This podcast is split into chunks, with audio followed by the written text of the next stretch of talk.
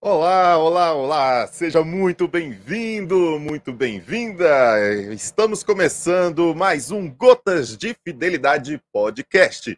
Eu sou Abílio Gonçalves, aqui da Escola de Fidelidade, que é produtora desse programa semanal. Coloca aí na sua agenda. Olha, não esquece que toda segunda-feira, às 8 horas da noite, nós estamos aqui pontualmente no canal do YouTube, do canal do YouTube da Comunidade Católica Fidelidade da Cruz, tá bom?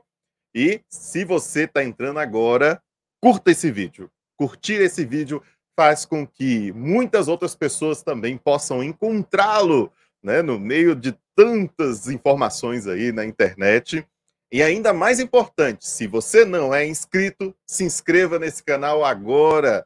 Ajude a fazer cada vez mais aumentar o nosso alcance para que também você possa receber toda vez que a gente entra no ar, você recebe ali a notificação e está conosco. E uma coisa muito importante, essencial, é que você possa pegar o link, compartilhar com seus amigos, mandar lá no seu WhatsApp. E muito mais ainda, faz um print dessa tela durante toda a conversa, durante os momentos mais engraçados naquele, naquele ponto principal que você achou assim fantástico no nossa, na nossa conversa e posta lá na sua rede social. Marca arroba fidelidade.dacruz e faça com que muitos outros também possam estar junto conosco. Você curte, você gosta, está conosco nessa conversa maravilhosa, ouvindo sobre o que Deus faz nas nossas vidas? Então você também é chamado a fazer esse multirão de compartilhamento para que todo mundo possa saber que o Gotas de Fidelidade começou, beleza? Então, olha, já peço licença às mulheres. Eu sei, eu sei, amanhã é o dia de vocês. É um dia muito especial. Já adianto os meus parabéns. Mas no nosso podcast deste mês, olha, vocês já brilhantaram todo o nosso mês de fevereiro, dedicado totalmente às mulheres fiéis. Já nesse mês de março, nós dedicaremos a São José. É esse homem que é comemorado no dia 19 de março. Então, vamos voltar todos o nosso olhar para o esposo de Maria. São José foi o criador do nosso Salvador. E ele fez isso com muito amor. E que ele possa sempre rogar por nós e nos ensinar a graça de humildemente ofertar esse trabalho a Deus. Veja o que venerável Fulton Sheen, um bispo americano, ele fala: "O homem, ele tem que ser digno da mulher que ama, e por isso, os nossos convidados deste mês serão os homens fiéis da cruz, casados ou noivos. E assim recorremos à figura de São José. É uma expressão que na Bíblia é, recorrentemente aparece apresentado como um homem justo. Também um homem silencioso, sereno e introspectivo, que escuta muito mais do que fala. Na realidade, na Bíblia não há nenhuma citação do, de, de alguma fala de São José.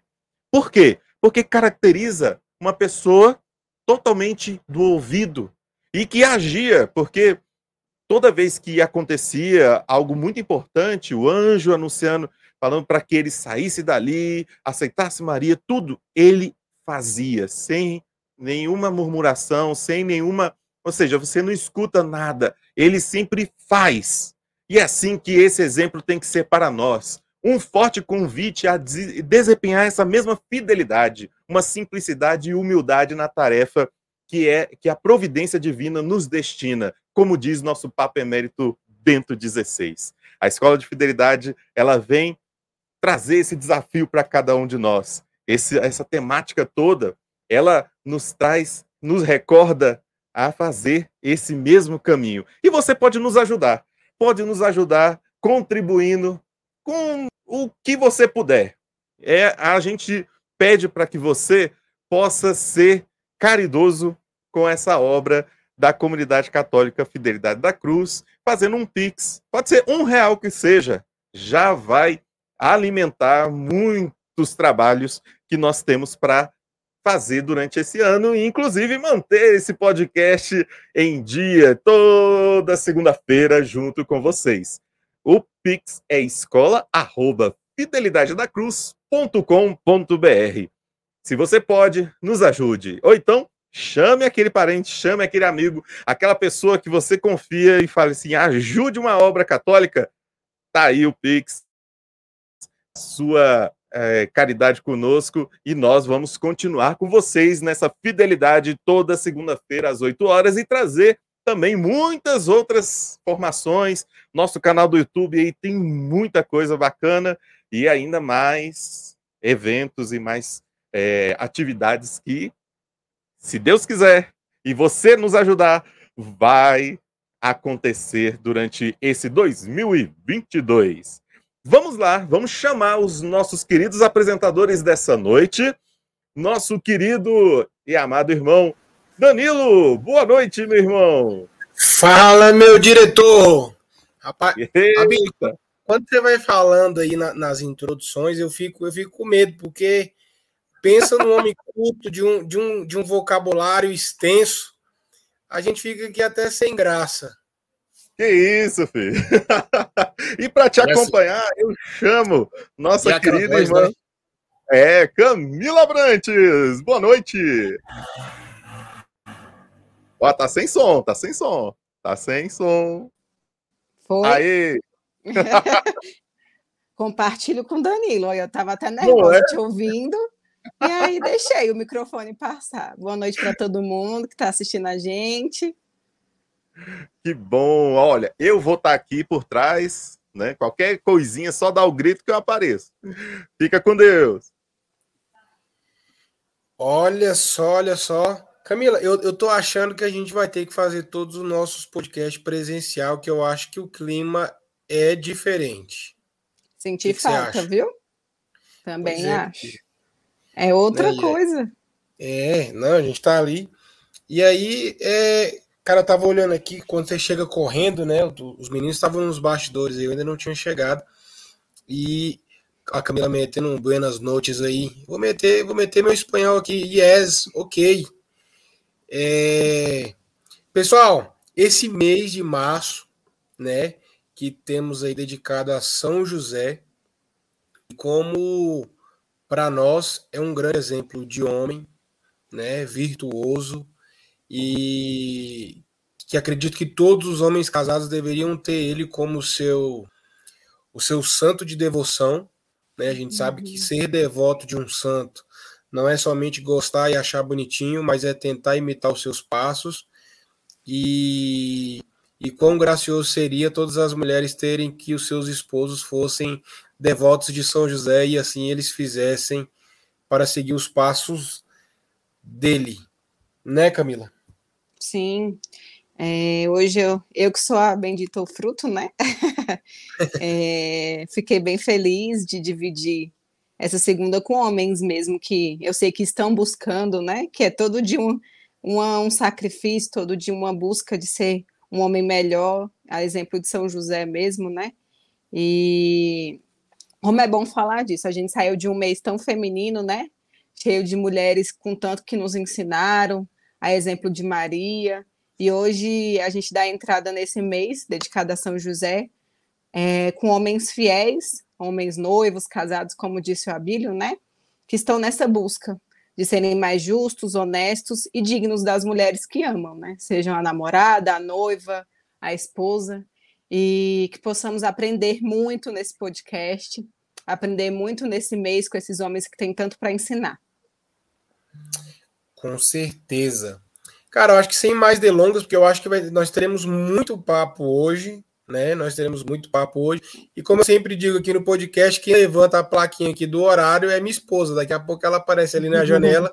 Falta 15 minutos, falta 10 minutos. Então, para que a gente consiga sugar o máximo deste homem lindo, maravilhoso, espetacular, e tem mais 72 adjetivos aqui que eu vou tentar ler todos eles durante o nosso podcast. Que rufe os tambores para o nosso convidado.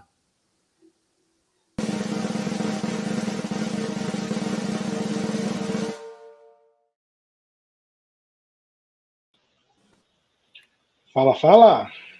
O gato, o lindo. eu fiquei pensando aqui, os adjetivos, eu falei, ué, o Felipe vai vir de novo? o que aconteceu? Nossa! Olha o ciúmes. eu, eu falo isso. Falei, o Felipe voltou? Que ciúmes é esse, galera? Ciúmes. E aí, gente, tudo bem? Oi, Vitor, tudo, tudo, bem? Tudo certo? É Bom te ter aqui hoje. Pô, igualmente, é um prazerzão. Uhum. E vamos bater esse papo aí que vai ser massa. Se, apre se, apresente, para, se apresente para nós que não o conhecemos. Então, uhum. é... é... tá vendo? Minha esposa é demais. Só para te deixar sem graça. Tá vendo? E funciona, viu? Funciona pra caramba. Então, eu sou Vitor, sou é, católico, né? Sou pai, sou esposo, pertenço à comunidade católica Fidelidade da Cruz, sou consagrado, sou pai de cinco filhos, né? Três aqui conosco, dois já foram já foram embora. E sou empresário, né, ou empreendedor individual, como o pessoal chama. O dia, o dia que eu vou no banco, o pessoal fala assim: Ah, eu sou empresário. Eu fico pensando assim: será? é tanta bucha para resolver. Porque ao mesmo tempo. Antigamente você é... era, era autônomo, né? A gente falava, não, eu sou autônomo. Aí agora eu sou, eu sou CEO. É, agora eu sou CEO individual. Eu sou CEO em carreira pois solo. É. Pois é, eu, eu, eu, brinco muito com a minha esposa que a gente fica naquele limbo, né? Nós somos aqueles que não conseguem nenhum tipo de benefício do governo, mas também não conseguem nada assim dos bancos, por exemplo, se precisar fazer um financiamento, alguma coisa do tipo. Então nós estamos ali naquela lacuna do meio, onde a gente está aguentando, as, segurando as pontas, né? Estamos indo. Mas assim, é, eu, eu, trabalho no ramo de informática, sou músico também profissional, né? Uhum. Toco em casamentos, celebrações, né? Bailes assim, e, e afins. E sou missionário, né? Missionário católico da comunidade Fidelidade da Cruz, com muita alegria. E vim aqui dividir um pouco com vocês da minha vida. Vamos nessa. Vamos nessa, Vamos cara. Lá. Eu assim, é, é, complicado alguns convidados quando vêm, porque eu sou muito suspeito, assim, né? Eu acho que o, o, meu o meu temperamento faz com que eu me doe assim, né? E o Vitor é. é, é vou, vou, entregar a idade dele aí, que ele já tá um ancião mesmo e tal. Mas, né, foi meu catequista. Então você imagina, o cara foi meu catequista, você imagina. Então, eu tenho um cara que foi meu catequista, hoje é meu irmão de comunidade, hoje a gente é, é meu compadre, né? Então a gente é, é, é uma honra, assim, quando a gente vê que Deus vai ali entrelaçando as histórias e a gente. Quem diria, o cara me dando catequese, vendo aquele moleque pirralho todo sem noção e falar: Não, um dia vai ser o padrinho da minha filha. Só isso. Toma. Então a gente vê que Deus tem, tem todo um cuidado. Mas, meu irmão, é, nesta Nesta noite nós nós queremos extrair o melhor deste homem, deste homem aí. E nós temos aí algum, algumas perguntas que formulamos, algumas perguntas que algumas pessoas também mandaram. E eu acho que, Camila, assim, né, a gente no, no bate-papo durante a semana, montando todo tudo que seria feito, cara, e a cada pergunta que a gente ia jogando, eu via que algo espetacular vai acontecer nessa noite. Essa é uma grande certeza que eu tenho. Uhum.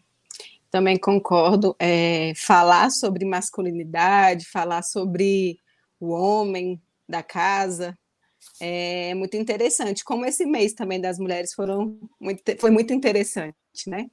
A gente precisa aprender muito ainda. A gente sabe que é um aprendizado diário para você, para o Danilo, para os demais homens que estão assistindo, para os demais homens da comunidade.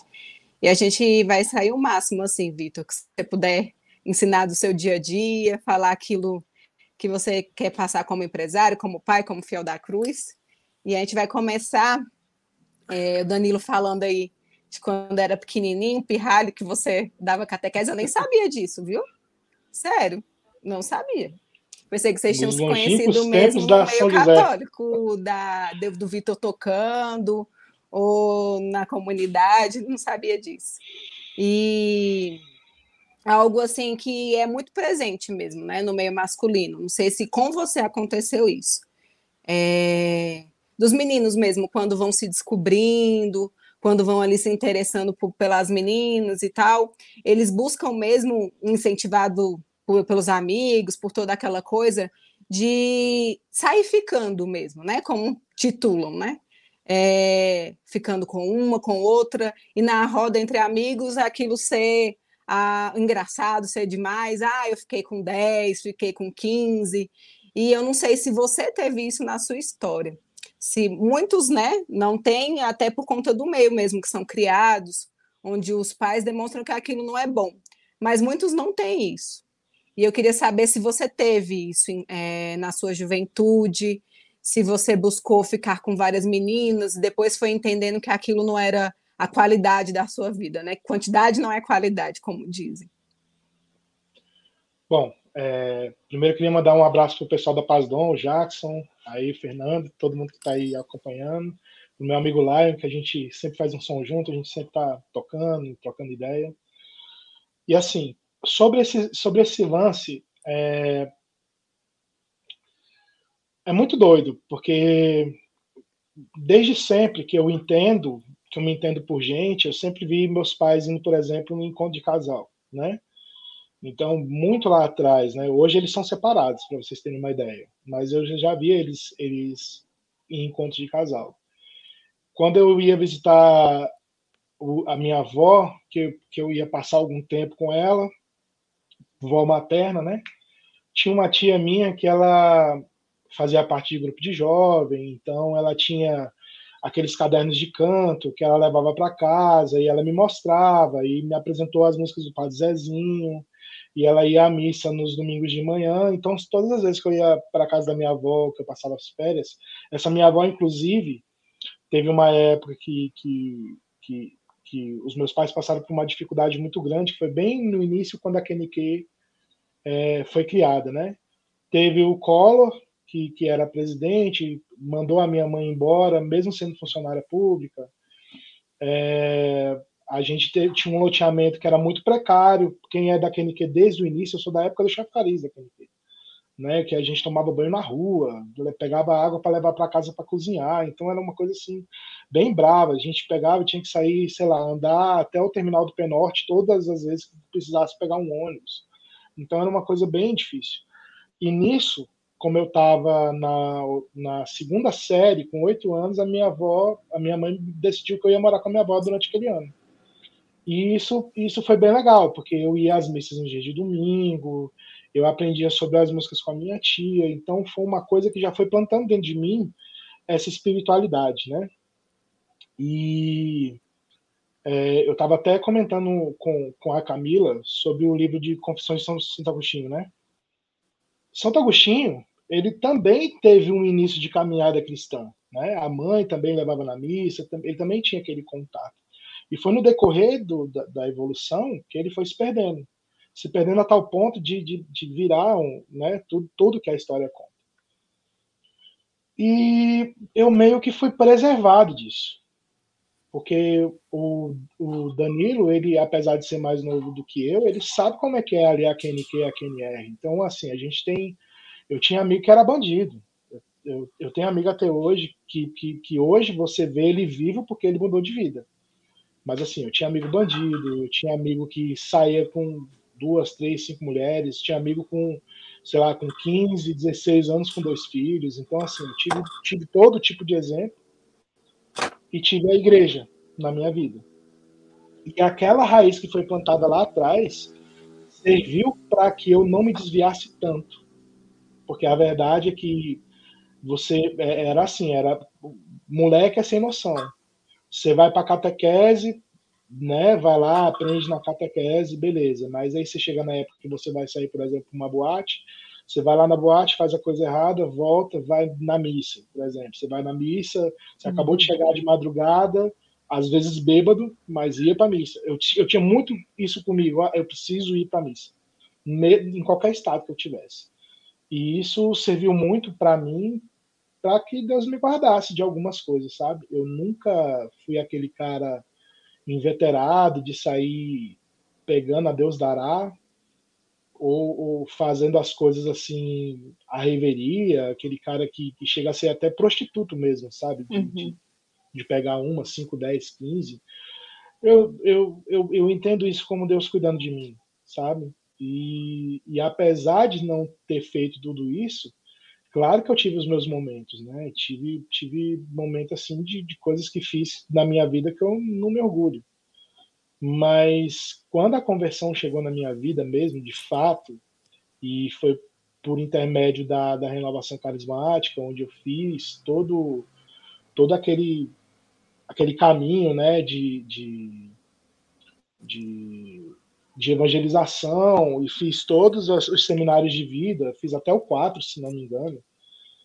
É, fiz escolinha de servo, e eu era muito empolgado mesmo, porque não tinham muitos músicos na paróquia, eu, eu tinha aprendido, então eu era meio que solicitado. Então o trabalho dentro da igreja me levou a me aprofundar nisso. Então Deus usou disso, usou do meu dom, um dom que eu poderia, por exemplo, ter usado para seduzir menininhas no colégio, e não digo que isso não aconteceu durante um tempo, mas que foi muito mais canalizado para um, um, lado positivo da coisa, sabe? Então Deus foi me levando para lugares que eu não pensava eu tocava em, sei lá, quando eu, quando eu tinha assim de 16, 18, 20 anos, eu tocava em basicamente todos os grupos de oração do, da Ceilândia, cada dia num, entendeu? Eu não entendia uhum. isso como um ativismo. Eu entendia isso como uma necessidade local, apesar de, de certa forma, ser um ativismo, porque eu, eu era muito empolgado. A palavra chegou em mim por misericórdia. Esse é, um, esse é um fato. Eu fui resgatado pela misericórdia de Deus. Foi Ele que, que, no meio disso tudo, não deixou eu me perder. Mas quando eu tomei consciência, uma vez que eu tomei consciência, eu fui querendo mais e mais e mais, e isso me levou a estar onde eu estou hoje. Né?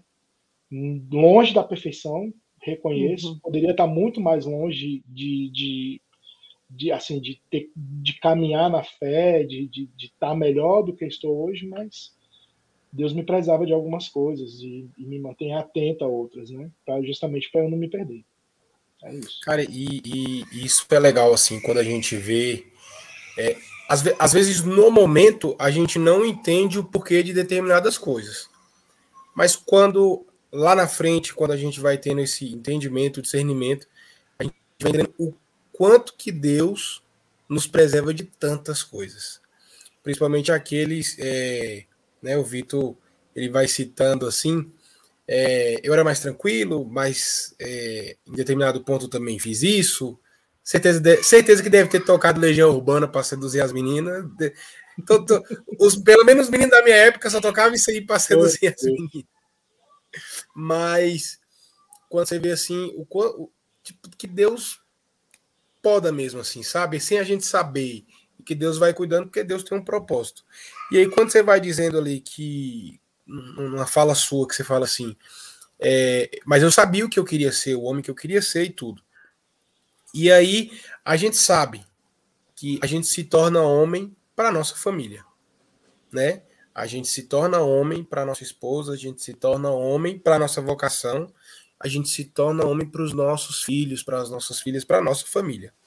Isso é, isso é fato né? E eu não, eu não falo homem, eu falo homem no sentido mesmo de ser homem, de ser responsável, de, literal mesmo assim. E aí eu te faço uma pergunta assim: se você pudesse listar hoje, né, é, quais os, os pontos essenciais é, para ser esse homem digno, digno mesmo da sua esposa, porque ela merece, ela merece o melhor do homem que o Vitor tem. Ela não merece a metade do Vitor, ela não merece o Vitor imaturo, ela não merece o Vitor infantil, ela não merece o Vitor birrento. É, ela merece o melhor que o Vitor tem. Se você pudesse listar hoje esses os pontos essenciais para ser esse homem, quais seriam? Rapaz. Tchau, obrigado! Olha, é, eu e a Camila a gente tem uma parceria que funciona muito bem, né?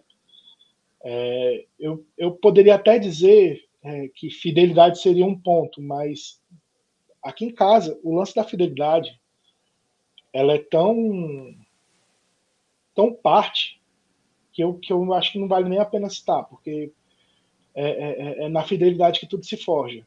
Né? É na fidelidade que a gente, que a gente assume todas as outras coisas para si. Eu acho que a gente precisa ter caráter, precisa ter palavra, entendeu? Aqui em casa a gente funciona muito assim, inclusive com os meninos. Se eu empenho a minha palavra, eu não volto atrás.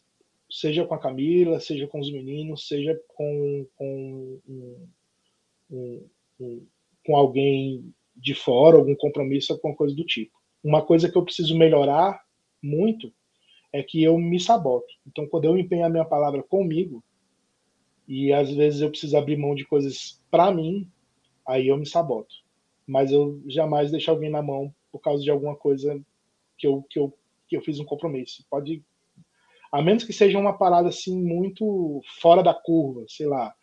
É, vou marquei um compromisso com você e minha mãe adoeceu. É, um, é uma, uma coisa do tipo. Mas fora isso, meu irmão, é isso, é palavra. Você tem que ter palavra, você tem que ter o compromisso de estar lá na verdade, às vezes as pessoas complicam muito as coisas, entendeu? Porque você, não, é tão, não é tão complicado assim quanto parece. Talvez seja complicado cumprir o que você se propõe, mas o, o, o, o que está ali, se você, tem, se você tem compromisso com a pessoa que você ama, é isso. O, o compromisso ele te leva a todos, todas as outras coisas, porque você vai ter, você vai honrar aquela pessoa, no que ela é, você vai, você vai é, amar aquela pessoa e vai tratar ela exatamente como você gostaria de ser tratado. Então, eu, eu, eu não vejo assim é, como você pegar e ficar tirando coelhos de cartola e ficar floreando uma coisa que é, é, é direta, sabe? Eu acho que se você tem um compromisso com a pessoa e você resolveu assumir aquele compromisso e você disse para Deus que era para sempre, é, tem que bastar. E, e, e, é até assim, né? Assim, é, o Vitor é uma das pessoas que, quando eu penso assim, é, em relacionamento, é uma das pessoas que eu sempre gosto de conversar, né? E eu acho que eu acho que todo casal precisa disso. Acho que todo casal, principalmente todo homem, precisa. E, e é importante saber escolher com quem conversar, né? Que, que porque tem pessoas que procuram conselho nos lugares errados e se afunda mais do que se tivesse tentado tomar decisão sozinho, né? Mas é, em, em, uma das nossas conversas, eu lembro que a gente falava muito sobre isso, né? Que, que o combinado nunca sai caro. Combinou até o fim. Combinado nunca sai caro. Então, assim, é, eu acho que isso quando é muito, muito, muito, muito certeiro, assim, que é a palavra, é aquilo que você disse. E não é a palavra do dia agora, é a palavra dita lá no altar também tem que ser contada para sempre, né? Isso que é legal. Vocês é. falando aí, eu lembrava muito de algumas formações, né? Que eu tive, eu e Felipe, antes de casar com o Frei Paulo, que foi o que assistiu o nosso casamento, né? E a gente, ele pediu para a gente ler aquele Os Três para Casar, né? E aquele livro foi assim essencial na nossa história, assim a gente consegue lembrar de muitas coisas é, quando a gente passa alguns perrengues, ou então informações e tudo, daquele livro. E uma, é, uma coisa que o padre falava muito era a questão do compromisso, que o casar é um compromisso. E você repetir isso muitas vezes na sua fala, Vitor, de compromisso, de comprometimento. E eu acho que o que falta é isso, entender que lá no altar não foi da boca para fora, né? É realmente você ali firmou um compromisso. Você é um homem de palavra, você é uma mulher de palavra, né? e, e precisa honrar com isso. E ele falava que o casamento é um verdadeiro contrato, que as pessoas têm que entender isso também, pela parte racional da, da história e pela parte amorosa também. Eu estou firmando um compromisso de honrar aquela pessoa, preciso cumprir com isso, né? E talvez todos os pontos, ah, qual é os pontos essenciais que você acha no relacionamento, sei, vai se perdendo quando realmente você só fala isso. Eu preciso honrar meu compromisso de fazê-la feliz, de estar com ela nos momentos que não são tão bons também. É... E diante de tudo isso, do que a gente foi falando, é, lembrei também da Camila, né, que foi a última entrevistada. E ela falou de como vocês se conheceram. E eu lembro além do, dela falar no podcast, eu também acompanho no, no Instagram, e ela escreveu isso também, né? De como foi esse, é, esse início da história de vocês. Que ela estava no Santíssimo e ele meio que dialogando com Deus, né? Perguntando se iria ficar só para sempre e tal. Aquela, aquele sentimento que muitas mulheres têm, né? Às vezes de não encontrar aquele homem e tal, ainda mais as mulheres mesmo no, no meio católico, quando vão vendo ali a, os, os, anos passando e tudo, vão perguntando mesmo para Deus, né? Cadê o meu José? e hoje você consegue, Vitor, falar assim, quem era o Vitor antes da Camila e quem é o Vitor depois da Camila? Vixe, consigo demais. Nossa, é, assim, eu é porque é porque graças a Deus, né? Graças a Deus e graças a Deus mesmo as pessoas na rua, a maioria delas, elas têm a minha melhor versão. Né? A minha melhor versão tá na rua, tá falando com o pessoal na comunidade, tá, entendeu? Tá pregando, tá tocando, tá convivendo. E essa versão, ela foi, ela sempre é aprimorada dentro de casa, sempre.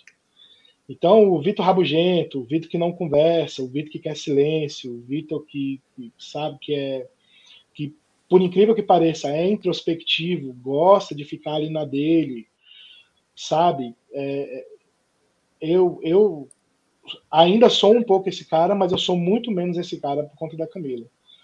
É, a gente conversa muito graças a ela. A gente a gente fica tipo assim, os meninos vão dormir e às vezes a gente nem liga a televisão. A gente fica conversando, conversando, conversando, conversando, conversando, e são assuntos inesgotáveis, porque a nossa vida é inesgotável, se, se a gente for parar para pensar. É muita coisa uhum. acontecendo em muitas áreas da nossa vida que a gente só consegue parar para alinhar, para conversar, depois que está tudo em silêncio dentro de casa, que a gente já lavou o último copo e botou a casa em ordem. A gente senta, vai conversar, vai comer, vai namorar, vai, vai fazer as nossas coisas. Só que eu, eu, eu era aquele cara que, que, na minha casa, quando eu morava com a minha mãe, eu chegava do trabalho, eu conversava meia dúzia de coisa com ela, ou comia alguma coisa na cozinha, depois eu pegava e entrava para dentro do meu quarto, fechava minha porta e ficava lá no, no meu universo. Uhum. E ali, ou eu ia estudar, ou eu ia dormir, ou eu ia assistir uma série, dependendo do dia que eu, de como eu estava. E assim, eu eu eu gosto de pensar que eu sou uma pessoa agradável. Mas infelizmente eu não consigo ser agradável 100% do tempo. E esse lado não agradável quem, quem presencia é ela. E quem ajuda a colocar as coisas no lugar é ela. Ó, vai por aqui, vai por ali, poxa, você fez tal coisa que não foi legal. E assim a gente vai se moldando. Eu sou muito diferente, assim, o que eu posso dizer que nesses 13 anos de relacionamento, 10 de casado, eu sou muito diferente, muito diferente mesmo. O, o cara que entrou na porta da casa dela para pedir para namorar com ela não é definitivamente esse cara de agora, né? Claro que tem muito Deus na jogada, claro uhum. que tem tem muita coisa que a gente né, conversa e eu, e eu me proponho a melhorar e, e às vezes consigo e às vezes não e estou numa constante evolução mas assim é, é, é, é como diz é, é, como diz um, um pensador que eu esqueci agora o nome desse pensador mas ele fala assim eu não sou quem eu deveria ser mas graças a Deus eu já não sou mais aquela pessoa entendeu e, e é isso a Camila chegou na minha vida num momento muito especial é, eu tava, eu, eu tinha terminado um, um, namoro longo de muitos anos. Fiquei cinco anos namorando com uma pessoa. É, o casamento não, o, o, o, namoro não deu certo. Então esse namoro terminou. Eu passei um tempo fazendo muita cagada, muita cagada. E voltei assim e falei: o que, que, que, você tá fazendo? Você é doido? Você, você, você, você não fazia isso quando você era moleque? Você, você vai dar uma de moleque agora?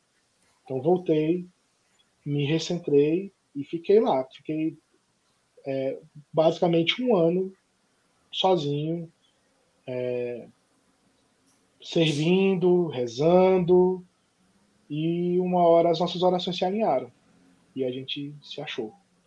E, e como ela mesma mencionou lá no, no, no, grupo de jovens, foi daquele jeito, exatamente daquele jeito, né? É Martin Luther King, isso.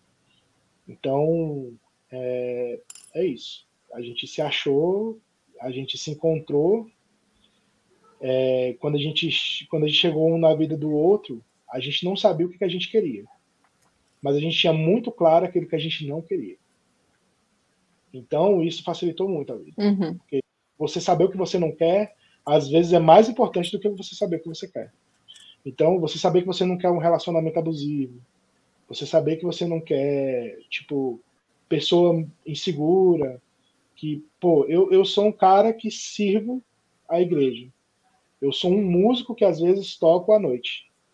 Eu sou um cara que na época eu era um técnico de informática que eu atendi, que uma das, das, das minhas carteiras de cliente era boate. Então, às vezes, eu tinha que sair de casa de madrugada para atender uma demanda que, que, tinha dado errado. Se eu tivesse com alguém que fosse inseguro, que a todo minuto ia estar tá questionando a minha honestidade, ia estar tá querendo, sabe, é, é, me colocar contra a parede e querer saber se de fato eu, eu, eu era quem eu estava falando que eu era, não ia dar certo. Então, assim, Deus realmente preparou a Camila para mim e ela chegou na minha vida numa hora muito boa. É isso. Cara, que legal, assim. E, e você falou um, um, um... É porque a, a, gente tem menino em casa que é, é, é, no, é no multa, multa toda hora, que é o grita, tu dá uma multada aqui, é o cara da moto do daí nós multando aqui toda hora. Mas, cara, você falou um negócio, deixa eu até tomar meu raciocínio.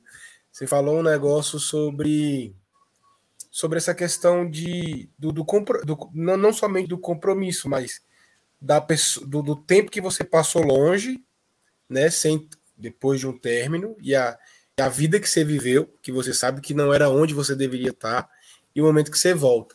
E, e é engraçado porque é, eu também vivi esse processo e a gente só entende depois e que a gente volta que não é por nós, é porque não seria justo com a que a outra pessoa entrasse na nossa vida, a gente naquele estado, né? É Deus cuidando de nós assim. Não, você tem uma pessoa ali do outro lado que precisa de alguém, essa pessoa é você e você precisa dela, só que eu não vou te entregar desse jeito. E aí você sai, você passa um tempo, Deus cuida, Deus ela, Deus vai lá e entrega para outra pessoa. Não perfeito, mas com grande desejo de mudança, né? E aí pensando nisso, Cara, a gente vive uma geração. Hoje, eu não sei se você. Eu acho que quanto mais o tempo passa, essa geração vai ficando pior. Né? Que é, é principalmente vindo da parte dos homens. A gente vê que as pessoas querem conquistar tudo. Sabe? As pessoas querem ter tudo, querem conquistar tudo. E elas não têm medo de se aventurar em tantas coisas. As pessoas não têm medo. E, e é uma questão de lógica. É uma questão de lógica eu penso o seguinte: como é que a pessoa entrega. Eu não vou colocar nem é, a sua virgindade, né? Isso tanto da parte do homem quanto da mulher. Mas como alguém entrega a sua intimidade para uma outra pessoa que ela nem conhece, nem sabe o nome. E a pessoa não tem medo disso. Como é que uma mulher entra no carro de um homem e não tem medo disso? Como é que o homem chama a mulher para entrar dentro da sua casa sem saber quem é e não tem medo disso? Como é que um homem tem relação, no impulso, tem uma relação sexual com uma mulher sem camisinha e não tem medo disso, de pegar uma doença, sei lá o que. Como é que então as pessoas, né, não não tem medo de tantas coisas. Mas o que eu mais vejo são homens de 30, 35, 38, 40 com medo de casar, de medo do compromisso. Como você vê é, eu não vou colocar meninos, não vou colocar, não vou colocar jovens de 18, 19, mas como você vê essa geração de homens, ou que pelo menos deveriam ser, que tem tanto esse medo do matrimônio? Bom, se a gente for tirar que a grande maioria das pessoas que vai fazer esses, esses sexos casuais a pessoa ela usa camisinha não é para não pegar doença. A pessoa usa camisinha para não engravidar outra pessoa. Então não é porque você tem medo de pegar uma AIDS e morrer. É porque você tem medo de engravidar alguém e aquilo te trazer um compromisso para sua vida. Boa. Então, isso, uhum. isso já nos uhum. traz uma reflexão, né? Não se usa camisinha para se prevenir de doença, se usa camisinha para se prevenir de filho.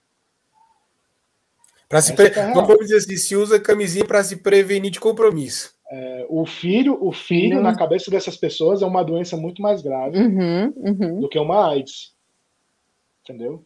Então por aí a gente, que top, viu? Por aí a gente já pensa, né, nessa história. É, eu eu fico pensando, é, existe uma geração antes da nossa, que é a geração dos nossos pais, que os pais dos nossos pais eram pessoas muito severas, né? Então, eu, eu, eu gosto de pensar dessa forma. Eu gosto de pensar dessa forma. Nossos pais eram uma geração muito severa. A nossa geração foi, foi criada por, por pais que tiveram uma criação muito severa e falaram assim atrás: olha, eu não quero, eu não quero, então eu vou criar o meu filho dando tudo aquilo que eu não pude dar, que eu não recebi. E aí é, saiu de uma, de uma criação muito severa para uma criação muito libertária. Cabe a nós achar o equilíbrio. Então, existe um extremo de um lado, existe um extremo do outro, e está na nossa mão a oportunidade de trazer o equilíbrio da situação. Entende? Existem pais que faziam 10, 12, 14 filhos lá atrás, que não dava atenção para nenhum deles, Existe uma, a nossa geração dos nossos pais que fazia um, dois, e às vezes fazem os pais de pet. Uhum. E existe a nossa geração que tem a oportunidade de fazer a coisa do jeito que tem que ser. Então, é, cabe a nós. Essa que é a real. Cabe a nós equilibrar a balança. Não existe outra alternativa na minha cabeça. Porque é, eu penso assim: eu quero ter a oportunidade de criar todos os meus filhos, seja eles quantos forem. E eu quero que eu crie. Eu não queria ter um filho para Isabel criar. Entendeu?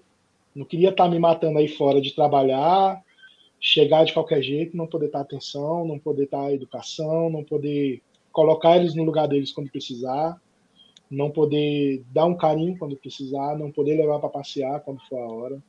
Eu não queria que isso acontecesse. Então, eu quero ser responsável por todos os filhos que eu colocar no mundo, todos mesmo, desde o começo da educação até o final. Quando for a hora deles saírem da minha casa. E eu preciso acreditar que aquela formação que eu dei vai ser eficaz. Né? Ensina a criança no caminho que ela deve andar e quando ela crescer ela não vai se desviar. Eu preciso acreditar nisso, é bíblico. Preciso acreditar. Então, assim, é, é assustador eu confesso que é assustador você você vê e assim com as justificativas mais absurdas, né? Porque a pessoa que não quer ter, sei lá, o cuidado com uma criança gasta rios de dinheiro com um cachorro. E toda a atenção do mundo com um cachorro. Então, eu, eu, acho, eu acho estranho.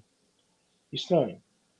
É, tem gente que é viciada em carimbar passaporte, vai viajar, e a vida dele é essa daí. Então, beleza. Então, vai e, e se aventura e carimba passaporte e vambora entendeu? Mas eu fico pensando, poxa, e o legado dessa galera? E como que vai ser daqui para frente? Fora que tem um, um, pessoal aí que não quer nada, né? Que o pessoal chama de nem nem, né? Nem trabalha, nem estuda, nem faz nada. Então tem uma galera aí que que que que, que tá nessa lacuna. E mais uma vez eu digo para nós mesmos, a responsabilidade é nossa agora. De, de, de ser honesto com a sua esposa, de tratá-la bem, dela ser feliz sendo casada, de você ser feliz sendo casado, de você ser realizado tendo filho. E, não uma, e assim, a aparência, meu irmão, ela cai. O, o, o visual pelo visual, ele desmonta. Então, se você não tiver autenticidade naquilo que você faz, se você não for realmente feliz no que você está, no que você assumiu como compromisso, se seu olho não brilhar quando você fala dos seus filhos, se, se sua face não mudar quando você fala da sua esposa, qual é o testemunho que você está dando? O cara vai olhar para você, cristão, católico, de comunidade, né, lá da fidelidade da cruz, com uma cara triste, um semblante baixo. Eu não vou querer isso, não, cara. Então, assim, é, é, é, meu testemunho que precisa mover as pessoas. Sou eu. Sou eu. O compromisso é meu, cara. Entendeu? É, é, é, é de mim. É alguém pegar e virar para mim e falar, poxa, ó, por exemplo, eu quando eu era adolescente, quando eu era até, sei lá, até meus 20 e poucos anos, 25, 28, é, pouca coisa depois que eu conheci a Camila. 30 mais ou menos, é. Entre 28 e 30 mais ou menos. Eu bebia muito. Bebia, ia para casa dos meus primos. A gente bebia entre família. Eu nunca fui daquele de beber, dar escândalo e tal, tudo mais. Chegou num determinado momento que minha filha nasceu, eu falei, cara, eu não, não, não vou beber mais. Por quê? Porque eu não quero. Às vezes as pessoas acham estranho, passam por mim e falam assim, e aí, quer beber? Vamos tomar? Tal. Eu, e assim, foi uma coisa que chegou uma consciência para mim que, que é coisa minha. Entendeu? Coisa minha. Eu falo, cara, eu preciso estar alerta, eu preciso ter cuidado, eu preciso ter zelo com a minha esposa, eu preciso estar ligado no que está acontecendo. Entendeu? Então, eu, eu, eu, eu não quero. Eu não quero isso mais para mim. E hoje nem socialmente mais eu bebo, mais coisa minha. Isso foi uma coisa que eu quis abrir mão. Foi uma coisa que eu me propus. Porque eu achei que funcionava para mim e tem funcionado. Né? Então, assim, cada um sabe o que, o que te atrapalha. Entende? Eu, eu, eu vim de um, de um lar onde meu pai bebia muito. E eu não queria trazer essa mancha para o meu casamento. Não queria trazer essa falta de zelo para o meu casamento. Não queria arriscar que o meu pouco que eu bebesse me transformasse em uma outra pessoa que bebesse demais. Então eu, eu resolvi tirar essa, essa parada da jogada. Entendeu? E todos os dias é, é aquele tipo de situação. É, eu escutei, eu escutei uma, uma, uma frase uma vez que fala assim: Por que lutar para fazer o que eu quero se eu posso lutar para gostar daquilo que eu preciso fazer? Entende? Então, em vez de eu lutar para fazer as minhas vontades, e uma vez e uma vez usar da minha liberdade para fazer as minhas vontades, ser escravo delas, eu não luto para fazer, para gostar daquilo que eu preciso fazer. E tem sido uma luta diária, meu irmão. Por exemplo, eu não gosto de academia, mas estou lutando para gostar. eu não gosto uhum. De nada disso, desse, de, né? mas estou lutando. É um dia de cada vez. E Estou tentando de novo, e de novo, e de novo, até eu conseguir. Entende? Então é uma luta constante. Tem, tem coisas ainda, inúmeras coisas que eu preciso mudar na minha vida. Mas eu tô, eu tô lutando. É isso. É, na sua fala, Vitor, você falava muito do sacrifício, né? E hoje as pessoas estão acostumadas a não a ver um sacrifício e correr dele. E sacrifício é amor, né? E quando você falava disso, me vinha muito os homens de hoje. Como é interessante ver vocês dois falando, ver seu testemunho. E eu fico aqui pensando, né, Matutando, ai, aquela minha amiga, aquela conhecida que vive todo um problema e tal, porque se, se colocou em homens, é, se vive com homens que realmente não tem isso, sabe? Não entende que tem que se sacrificar por uma família, que amam a Deus e por isso conseguem amar é, a sua esposa, os seus filhos, como uma forma de sacrifício mesmo, doando, doando a vida. E é isso que eu vi na sua fala. É uma doação de vida todos os dias, todo santo dia. E hoje as pessoas estão acostumadas a não querer isso, querem é, não querem ter filhos porque vai demandar muito tempo, vai demandar uma questão financeira, atrapalha o, o casamento, por aí vai ou eu não vou casar porque está melhor aqui na casa da minha mãe, onde eu não preciso, às vezes, arcar financeiramente, onde eu. Onde, onde o lugar mais cômodo, é isso que as pessoas procuram, né? Onde fico quietinho, tranquilo, sem nenhum problema. E nós, no mês, no mês passado, falamos com mulheres empreendedoras que realmente levam financeiramente para o seu lar. É, uma ajuda, ou às vezes pode ser até a quantia maior e tal, que ajudam mesmo o lar financeiramente. E como você se vê assim como empresário, você provê financeiramente o seu lar, como você se vê como provedor? Aonde despertou em você mesmo Vitor que correu atrás de trabalhar mais cedo? Como é que foi essa questão do, do financeiro na sua vida? Então, é, eu era CLT, né? É, eu era CLT, isso tem mais ou menos 14 anos atrás, eu era CLT. E o que, que aconteceu? É, eu tive um acidente, né? Tive 14? É, não. É, 13, 14 é, anos atrás. Eu tive um acidente. Nesse acidente eu, eu quebrei o braço e eu fiquei seis meses parado. Né? Seis meses parado. Quando eu voltei, é, eu, eu, tinha, eu ia ser demitido, porque, naturalmente, se você fica seis, seis meses fora de um lugar, você é responsável por uma área técnica de uma empresa. Aquela empresa precisa girar, logo ela precisa achar alguém que, que, que cumpra a demanda do trabalho que, que era seu. Então, esse, essa, essa, eu, eu peguei e saí dessa empresa. E assim, é, na verdade é um, é, um, é um, pouco mais, acho que é uns, uns mais ou menos uns 12 anos atrás, porque eu lembro que eu que isso, isso me marcou bastante, porque eu saí da casa da minha mãe por causa de uma desavença, eu tive pedra nos rins e eu fui demitido no ano que antecediu o meu casamento. Tudo isso aconteceu ao mesmo tempo. E aí eu era tão inseguro com esse lance, tão dependente dessa parada, isso 12 anos atrás, ó, a Camila tá, tá ligado. Uhum. Eu era tão inseguro com, com, com, com isso, tão inseguro com essa parte do CLT, que eu achei um cara que eu mal conhecia e resolvi abrir uma sociedade com ele, porque ele tinha acabado de sair de uma empresa, eu também. E aí a gente tinha achado uma boa ideia combinar. Só que por, por motivos de, de que não vale a pena citar agora, né, rolou desavenças no meio disso tudo. E eu sei que, que faltando assim mais ou menos uns, uns dois meses para eu casar, eu só tinha dívida, cara. só dívida, não tinha mais nada. A empresa que eu entrei não estava dando lucro, muito pelo contrário, estava dando prejuízo. Eu estava com a corda no pescoço de, de, de, de, dívida, muita dívida, e eu e a Camila a gente ia casar, a gente já tinha comprado um apartamento, eu sei que, que foram tempos muito difíceis. E, assim, quando for oportuno, eu conto um pouco mais para vocês sobre a história do meu testemunho.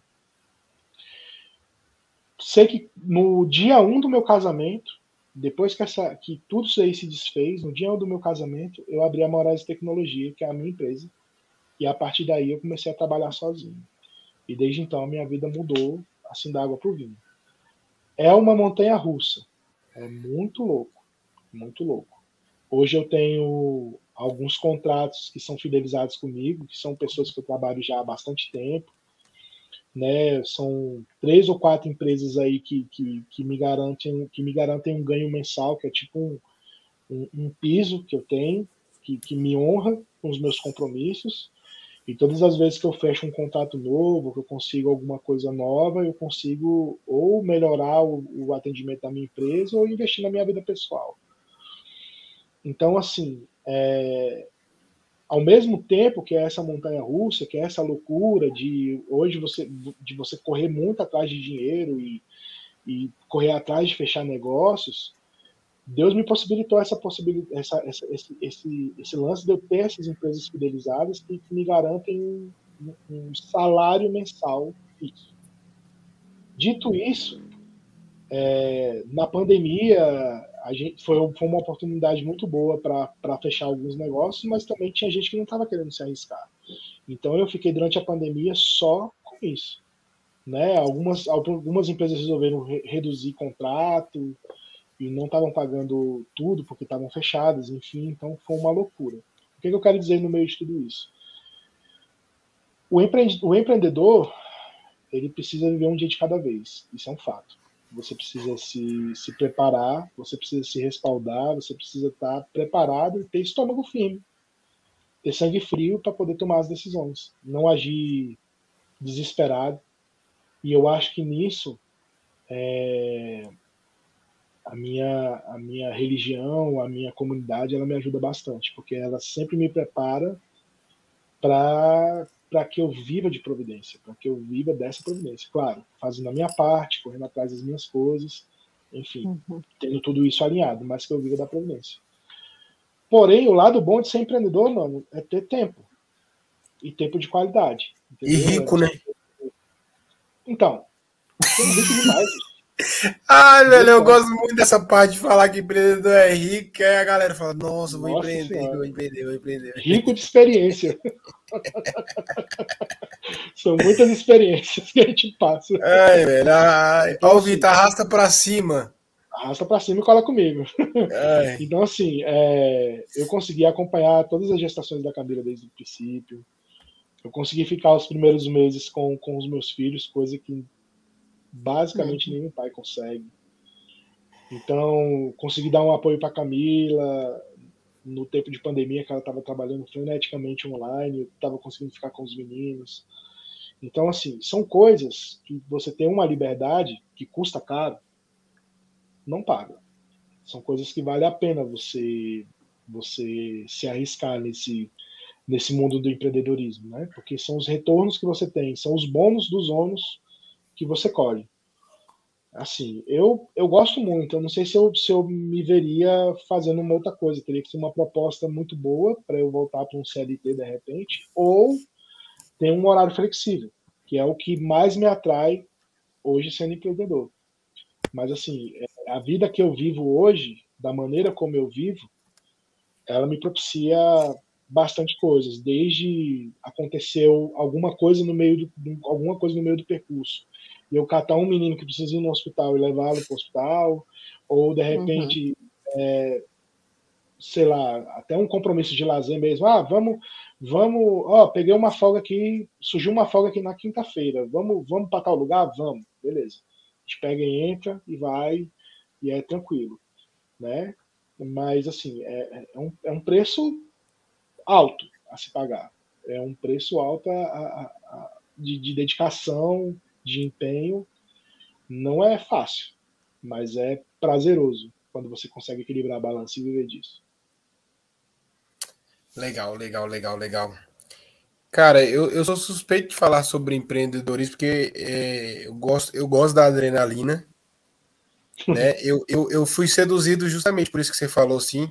Tem que ser uma proposta muito boa para você, né? Você pensar nesse porque é, eu acho que é como qualquer outro qualquer outra coisa que você faça na sua vida. Tem os prós e tem os contras, óbvio. Mas o, o empreendedorismo, quem empreende, mas que se dedica a finco, e não, não é usando frasezinhas clichês que tem no momento para dizer que no final da frase é raça para cima, mas se você for se dedicar, se você for resiliente, se você não. Sabe, se você fizer mesmo, o negócio vai virar e você sabe do seu comprometimento mas o, eu, eu gosto da adrenalina, da adrenalina desse do, do zero de novo. É, é, é legal, né? Cara, mas Vitor, eu tava é, somos pais, né? Você não, Camilo, você é mãe. É, somos pais aqui. É, ela bala sua cabecinha, mas você não, você é mãe. Uhum. Estou confirmando que vocês são, é, mãe. É, boa, 06. É, e Cara, é, é difícil, eu, eu não sei se você partilha, né? Do, do, talvez, pelo que você falou, que seus pais hoje são separados, não sei com qual idade, com que idade você tinha quando eles se separaram, mas é, meus pais se separaram, eu tinha ali 12 anos de idade, 12, 13 anos de idade. Então, o homem, ele é mais difícil de amadurecer. Aqui estou eu, né, com meus 32 anos e ainda falta amadurecer. Mas o então menino de 12 anos não, não tem maturidade nenhuma. Então assim, eu pensava que não, mas a ausência do meu pai me prejudicou bastante. Bastante na minha visão como homem, né? Ou talvez tenha, ou talvez a ausência dele tenha até contribuído para que eu não me perdesse mais, né? Porque às vezes, não sei, né? Às vezes, um mau exemplo dentro de casa poderia ser bem pior do que a, a ausência de exemplo nenhum. Cara, filosofei agora e eu gostei. Hum, foi Mas bom, vamos lá. Foi bom. Cara, eu gostei. Abílio, salve, salve essa frase aí para botar. Para tu não esquecer. É, vai esquecer. Mas, Vou fazer assim, o corte. É, vou fazer um corte. O Vitor sabe do que eu tô falando. Pronto, já tem um, um negócio para postar no meu Rios. Intelectual, tá? Oh, gracinha, Ute. amei. Mas assim, cara, o que eu penso assim, né? E aí vem algumas pessoas que foram exemplos de homens mesmo assim para mim durante a minha, a minha, as minhas tomadas de decisões, né? Tainã, você e quantas outras pessoas assim. E a gente, eu sempre escutei muito isso, que um bom filho, sempre escutei isso, que um bom filho vai ser um bom esposo. E aí eu sempre tive muito essa preocupação de ser um bom filho para minha mãe, né? Tipo assim, ter as responsabilidades, de cuidar de casa, de cuidar da minha irmã mais nova e tudo, e sempre me espelhei muito nessa frase.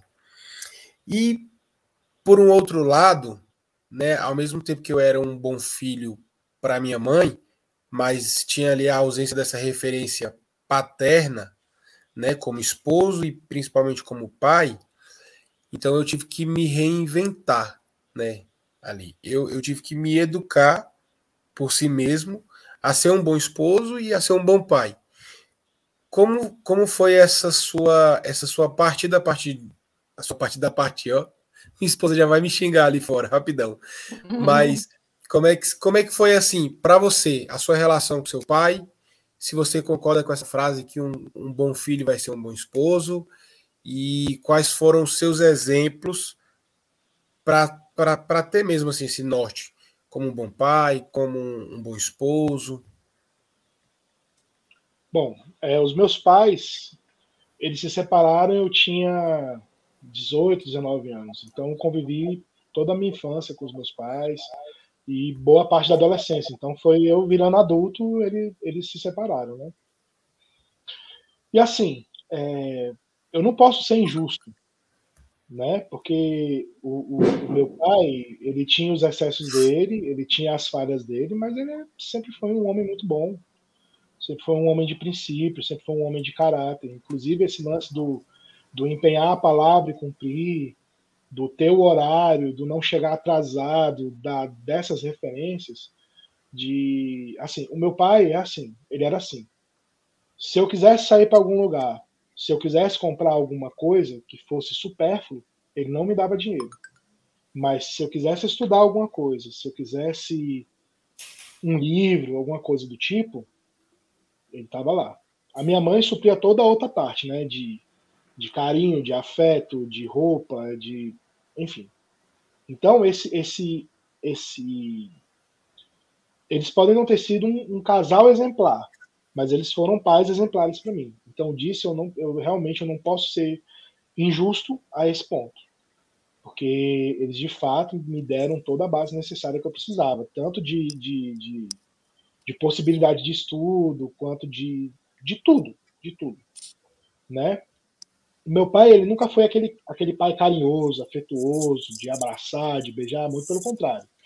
E eu, quando eu entrei no grupo de jovem, que quando fazia aquelas pregações, que muitas vezes eram aquelas pregações temáticas, clichês mais necessárias, de ah, vai lá dá um abraço no seu pai, dá um beijo no seu pai, fala que você ama e tal, tal, tal, eu quebrei isso. Então, assim, a gente não tem a relação mais próxima do mundo. Meu pai mora no, no em Águas Lindas, lá em Londres, de Águas Lindas. Então, um, negócio, um lugar muito remoto. Então, a gente se vê menos do que eu gostaria que a gente se visse. Né? Ele é casado hoje com outra pessoa, tem outra filha. Então, assim, mas isso é assunto para depois. e esse lance de ser um bom filho e ser um bom marido, é, eu, eu, espero, do fundo do meu coração, que, que, meu, que os meus pais me achem bom filho, né? Eu, eu, tento, eu tento ser, tento levar o legado deles para frente, tento, tento cuidar deles da maneira como eu consigo, da minha mãe, sobretudo, né? Que está mais próximo de mim, tentar acompanhar ela ao médico, tentar suprir alguma necessidade que ela tenha, né? É, são coisas que a gente vai aprendendo, né? São coisas que a gente vai aprendendo. Tem, tem coisas que a gente vai aprendendo a lidar e vai aprendendo fazendo.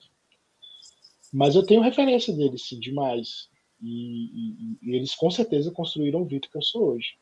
Claro que algumas coisas eu, eu tipo assim, a gente, a gente vai, leva conosco as qualidades e a gente só leva conosco os defeitos se a gente quiser.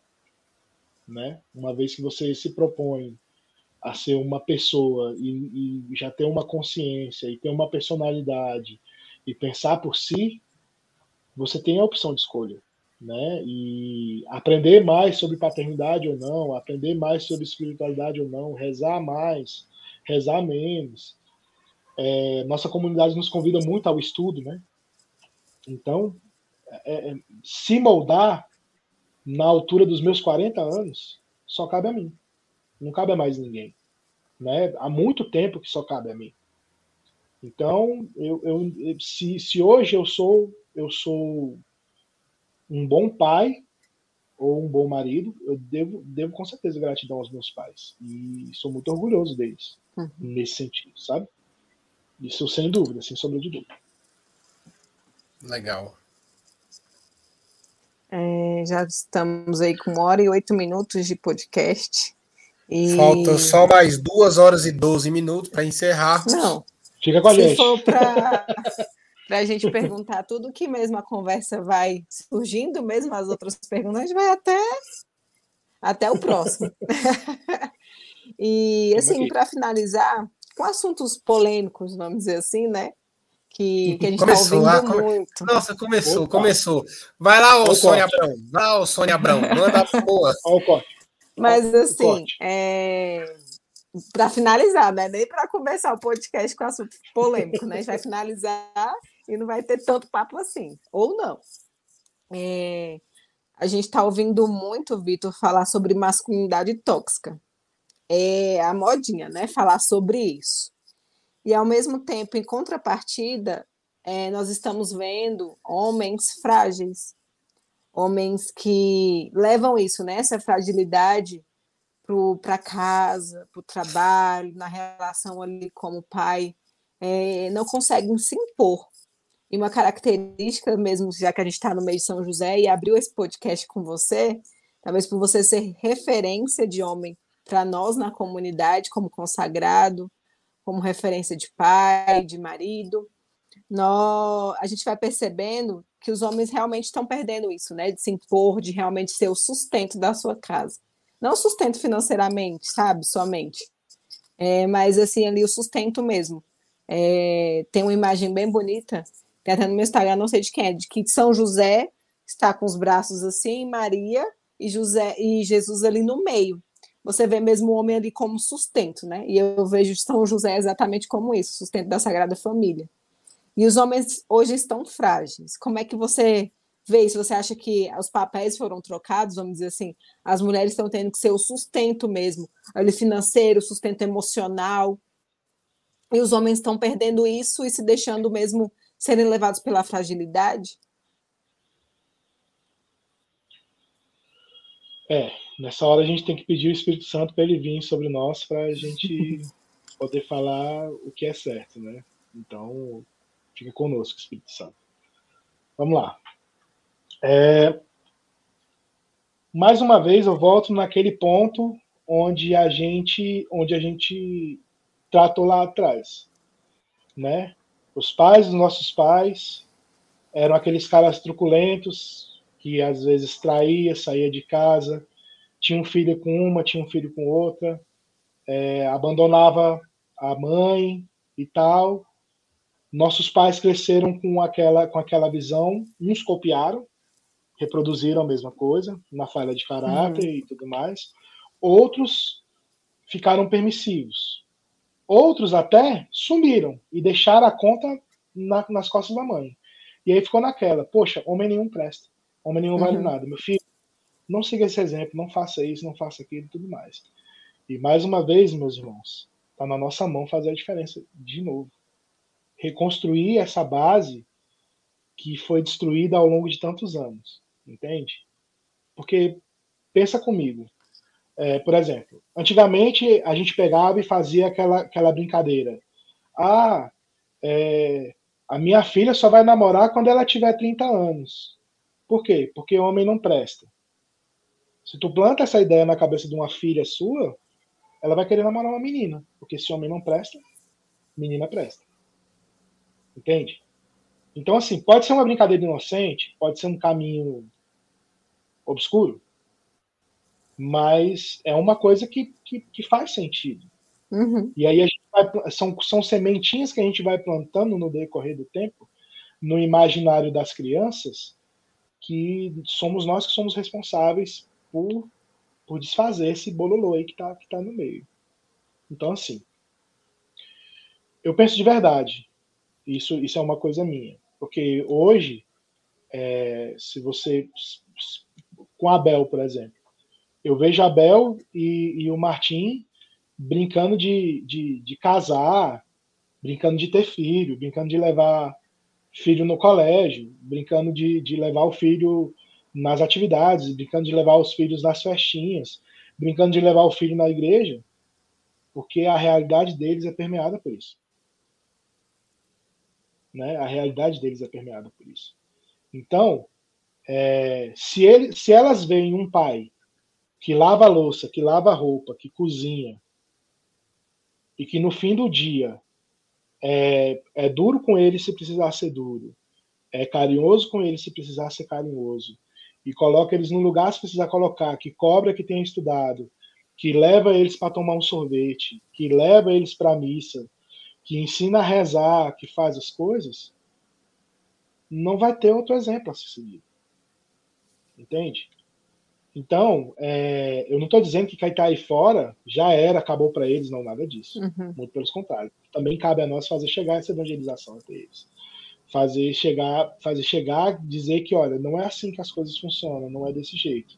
Eu tava, eu, eu, eu passando nesses rios da vida aí do Instagram, tinha visto um rios de uma mulher comentando da tal da farofa da GK.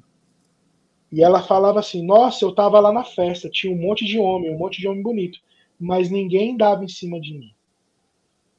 Entende? É, beleza, é uma parada casual, é um negócio pontual, mas é uma coisa para se pensar.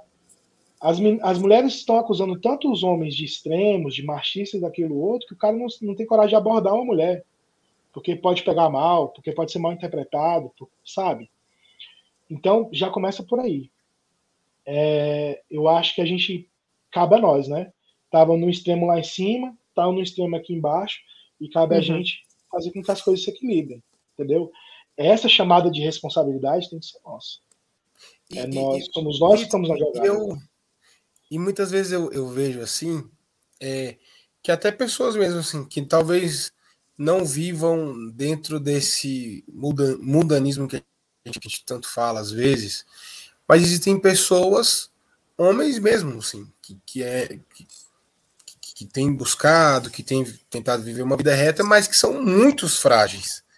E aí, talvez, é, não sei se você está conseguindo entender, mas homens que deveriam se posicionar como homens, porque é, quando, quando a gente escuta assim, a gente morre de rir aqui, quando às vezes eu tô lavando louça, aí eu tô ali lavando louça, e a Débora passa e fala assim, e, como é que é? Eu tô lavando louça, a Débora assim, ah, se, se, as, se as feministas soubessem que isso aqui é quer ser. É, como é que diz? Como, é, como é que é? Empoderado. Empoderado.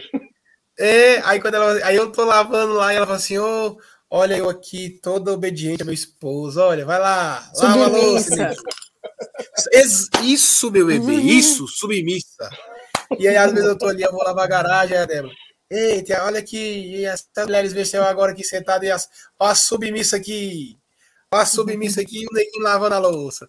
Então, mas a gente vê homens que não conseguem se impor por medo.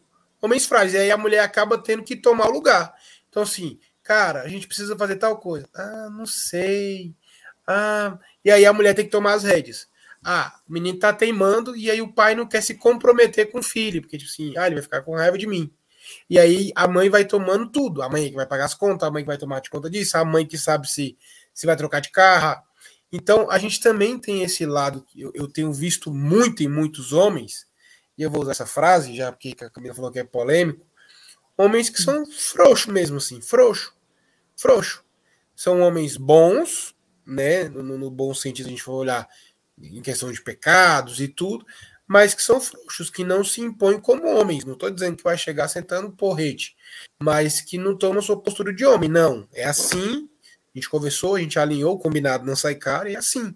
Você acha que tem faltado isso também? Olha, tem, porque assim, é, poxa, o, o cara vem criado num certo tipo de criação. Aí, de repente, ele, ele encontra uma mulher que tem um gênio mais forte do que ele e casa com essa mulher.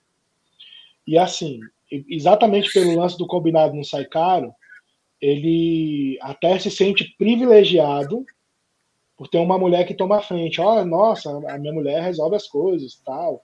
Ah, eu não me importo de trocar de papel com a minha mulher e ficar com os meninos para ela poder trabalhar, por exemplo, né? Isso é uma, isso é um, um negócio difícil de desfazer, mas não impossível. O problema é que as pessoas precisam querer, sabe?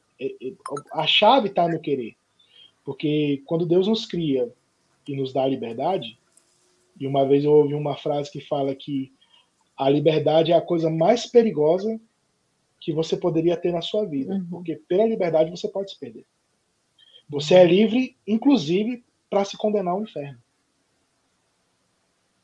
Você é livre, inclusive, para ir para o inferno. Então, esse lance da liberdade é uma coisa séria, sabe? Porque a pessoa também precisa ser livre e preparar a sua terra, como diz lá na parábola, né? Tirar as pedras, tirar os espinhos e preparar a sua terra para que a sua, sua terra seja fértil, para no momento em que ele encontre aquela palavra naquele momento certo, ele desperte disso. Eu lembro de uma vez que eu, eu sempre fui essa pessoa que, que, que sou. E eu sempre fiz as coisas dentro da minha casa porque eu achava que deveria fazer. Mas um dia, numa formação, com uma frase, uma frase, a minha chave mudou. Eu lembro até hoje. Estava numa formação na antiga paróquia do Padre Wesley, uma formação masculina. E o Tainan falou assim: o homem, o, é, Jesus dá a vida pela sua igreja e o homem dá a vida pela sua família. Parece bobo, parece óbvio, mas não é. Porque você dá a vida para sua família significa o seguinte: que você vai morrer, velho. E morrer é morrer em tudo. É em tudo. O homem nasceu para se sacrificar. É isso. Ser homem é isso. Só que a galera se, se, se nega a, a querer. E, e cheias de, cheias de desejos, né? Pois é, ele nasceu para se sacrificar, porque se, se, sei lá, se você preparou um almoço na sua casa e chegou uma visita, é igual na comunidade, negão. Primeiro come a visita, uhum. depois come os meninos, depois come a sua mulher, e se sobrar, negão, você come. E se não comer, você tem que estar feliz. Cara, você falando isso agora, porque assim, eu, eu tava assistindo, eu tava assistindo um tempo desse, uma live do, do Ítalo Massili, e ele falava justamente disso. Ele falou assim: no dia que os homens de hoje tomarem é, para si que ele tá ali somente para servir a esposa e os filhos, ele vai entender o que é ser feliz. Ele não tá ali para outra coisa. A esposa não tá para servir ele, ele tá ali para servir a esposa e os filhos e ponto. Não tem ah, mais, não tem mais. E aí, você falando isso aí, e assim, foi inconsciente, assim, já foi pela postura que eu tenho tomado a partir disso. Ontem a gente saiu, eu, eu particularmente não gosto muito de sair para almoçar na rua, porque é, é, é um evento, né? Sair para almoçar com duas. Sair para almoçar com criança é evento. E aí e ela, vamos pedir marmita, vamos comer na rua. Eu, marmita, marmita, marmita. Ela, vamos comer na rua. Eu falei, nossa. E aí, cara, a gente foi pro restaurante e tal. Aí ela foi lá, botou a comida da Catarina, botou a, comida da Manuela, a Catarina sentou para comer. Aí ela foi botar a dela, e aí ela almoçando, Catarina almoçando, eu dando o almoço da Manuela, todo mundo terminou. Aí eu levantei, fui colocar o meu e voltei para comer. E é justamente isso. E assim, foi inconsciente, mas é primeiro eles. Primeiro eles e depois a gente.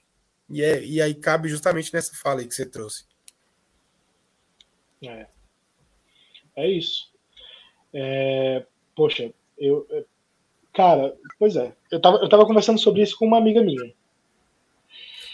E a, rapidão, rapidão, já... a Camila, a Camila, a Camila tá com uma cara de nervosa ali, que eu tô morrendo de rir, porque ela já me mandou aqui no, no, no nosso bate-papo aqui ela tá com 2% de bateria. E ela tá bem assim, aí ela tá bem assim, ó. Fingindo costume. Então, assim, Eu Camila, tô sem extensão, então vai cair, uma hora vai cair. cara, relaxa. Se você cair. A gente, a gente já estava acostumado com o Fernando aqui. Do, o Fernando caía de 15 em 15 minutos. Você vai cair só no final. Esquenta não. Se cair, a gente já sabe o que, que é. Tá bom, Inclusive, então. queria aproveitar para você estar na live. Reza uma Ave Maria pelo Fernando. O Fernando está hospitalizado. Muito importante. É só Ave Maria por Uhum. ele. Beleza? E assim, voltando. Olha só como é que são as coisas. É, eu estava eu tava conversando sobre isso com, com uma amiga. Com quem? sobre esse lance com, com uma amiga sobre esse lance de, de, de você evangelizar as pessoas porque é, é como fala né você evangeliza e se for necessário você usa palavras olha só como é que são as coisas esse, esse movimento aí que você acabou de falar você pega leva seus filhos no meu caso são três às vezes eu levo meu afilhado são quatro entende a gente pega senta na mesa vem os garçons e tudo mais cara uma frase educada que a minha filha fala, o pessoal já fala, oh, mas ela é bonitinha, ah, não sei o que, tal, tal, tal. Um com licença que meu filho fala, um Uhum. bom dia, um muito obrigado, alguma coisa do tipo, são coisas que as pessoas olham e ficam pensando, meu Deus, esse tanto de filho, todo mundo muito educadinho, não sei o que, tal, tal, tal, já começa a pensar. E aí eu fico pensando no seguinte, existe uma palavra na Bíblia que fala assim, que a palavra não vem na terra e não sobe para o céu sem que ela tenha produzido seus frutos. Cara, é uma família na rua, numerosa, educada, sem falar alto, uma família numa igreja, você com a sua cruz, você caminhando no meio da rua com um terço, você com uma camiseta de, com uma camiseta de evangelização, você com qualquer com qualquer artifício que você tenha, que a pessoa perceba minimamente que você é cristão, aquilo ali incomoda. E incomodar já é evangelização, porque a palavra não volta para o céu sem produzir o seu fruto. Isso já é evangelizar. Às vezes a gente a gente subestima o poder que as nossas ações têm. E às vezes a gente acha que, aquele, que aquela mínima ação não vai surtir efeito, mas vai mas vai. Ser fiel da cruz no dia a dia, para mim é isso, Uhum. entendeu? É quando alguém me encontrar no meio do caminho, opa, tudo bom? Encontrar um sorriso, encontrar um aperto de mão, encontrar um, uma, um, né, uma traquinagem, uma piadinha para levantar o astral, sempre muito respeitoso, claro. Mas é isso. Encontrar disponibilidade em você. A pessoa precisa ver no seu olhar disponibilidade. Isso é e, como o Danilo é falou, né? Uma pessoa ali no restaurante que ele estava comendo, vendo ele a- dar comida para um, esperar a mulher dele comer, tudo isso é evangelizar. Ver ele comendo por último, isso com certeza alguém viu, alguém entendeu ali com aquele sacrifício dele. Nada passa despercebido, né? Nada mesmo. E eu garanto que é uma coisa automática para tu, pô. Porque você faz isso por zelo. Mas as, as pessoas não estão acostumadas com isso, gente. Sim. Infelizmente. As pessoas não estão acostumadas a ver uma mulher ser bem tratada, a ver um pai ser paciente com o filho, a, a quando o menino faz uma coisa ruim, a colocar o moleque no lugar dele. As pessoas não estão acostumadas com isso mais. E isso fala muito. Fala muito. Entende? Então é, é isso. Uhum. Daqui a, daqui a pouco. Vi- Vitor, essa já é a, sua, é a sua segunda passagem aqui no podcast ou não? Não, de, de, de entrevistado, primeira, mas eu já passei umas duas vezes Uhum. como, como host, né? Com vocês aí. É, daqui a pouco. Então nós vamos, nós já, já providenciei, estou falando com o meu diretor aqui no ponto aqui, já vamos providenciar aí com Vitor parte 2. O, o tema vai ser pais e filhos, e aí a gente vai aqui decorrer aqui. Porque só eu e o Vitor, nós estamos com 18 crianças aqui no lombo, Pelo menos. mas é, e daqui E até lá. o próximo podcast pode vir mais, né? Eu, eu, eu não vou dizer nada aí, que eu não vou dizer nada. Derrama, Senhor, sobre ele o seu amor. Galera, cara, Vitão, muito, muito obrigado de verdade pelo, pelo, pelo convite. Né? Eu tô. Eu, eu, eu, ao lado da Camila, eu tô me sentindo uma pessoa mais sentada agora. Ah. Camila agora é minha dupla. A Camila agora é minha dupla agora. Eu falei para ela que a gente vai. A gente tá precisando uma introdução aí, logo, logo vocês vão ver aí bem. Vai ser. Bem. Camila, você sabe, né? Uhum. E, Já, já cara, obrigado, irmão, de verdade, assim, por partilhar um pouco da sua vida com a gente. E acredito que quem, quem assistiu, ou você que está assistindo agora, um mês, dois meses, um ano, dois anos depois, porque nenhuma palavra vem e vai sem surgir efeito, então certeza que tudo que foi dito aqui vai ter um grande efeito está acontecendo na sua vida Sim. agora. A nossa. Amém. Amém. Muito Amém? feliz também com o convite. E valeu. Estamos aí quantas vezes precisar. Então vamos lá. Pessoal, a gente, como de costume, nós temos a nossa oração da Escola de Fidelidade, mas antes de fazer a oração aqui, é, como o Vitor falou, vamos rezar e depois, né, você na sua casa, e por favor, é, reze uma Ave Maria pelo Fernando. Fernando é um dos nossos apresentadores, ele está hospitalizado, mas graças a Deus, né, tá ficando tudo tranquilo, mas a gente precisa da sua oração para que passe logo e segunda-feira ele esteja aqui com a gente, né, apresentando o podcast. Amém?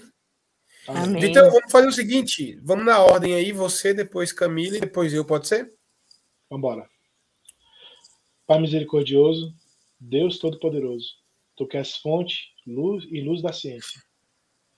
Concede-me um coração ardente, fiel e sedento à sua vontade, para conhecer as suas obras e escutar o teu chamado à perfeição.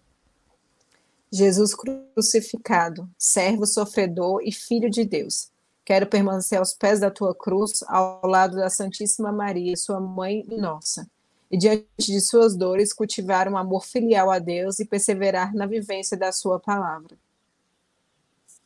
Espírito Santo de Deus, fiel consolador dos aflitos, derramai seus dons durante minha caminhada evangélica e fortaleça minha decisão de prosseguir com coragem ao encontro dos sofredores e pequenos, anunciando o evangelho com alegria. Ó Santíssima e Indivisível Trindade, que é essencialmente dom de si, é amor na sua realidade original e infinita, fortaleça-nos a testemunhar e viver a comunhão à sua imagem e semelhança. Nossa Senhora das Dores, Dores, rogai rogai por por nós. nós. São São Tomás de Aquino, rogai por nós. nós. São João. Opa! ó, ó o diretor. São João, apóstolo e evangelista, rogai pela comunidade católica Fidelidade da Cruz, por todos da Escola de Fidelidade e pelo mundo inteiro. Amém. Amém. Gente, esse foi mais um episódio do nosso podcast. Muito obrigado por você que nos acompanhou até aqui agora e até segunda-feira. Sigam a gente, viu? Nas redes sociais, Fidelidade da Cruz. Acompanhe as nossas atividades, missa todo dia na semana, meio de 15. É, domingo, 11 horas, 11, 11 e meia, né? Mudou o horário 11 da missa. Isso. Grupo de oração, Danilo. Começa quando? Tem. Possivelmente semana que vem temos, temos novidade aí, vou antecipando aí. Possivelmente a gente vai estar agora no grupo de oração aqui na Ceilândia, na paróquia Hum. aí, junto com o padre François. É um segredo, não Que conta para ninguém aí. Tá? E adoração toda, Toda sexta-feira, sexta-feira. 20 e 30. E é isso. Obrigado, Vitor. Manda um beijo para Camila, para os meninos. Obrigado. Tchau para vocês, pessoal. Valeu tchau, pelo tchau. convite. Fique com Deus.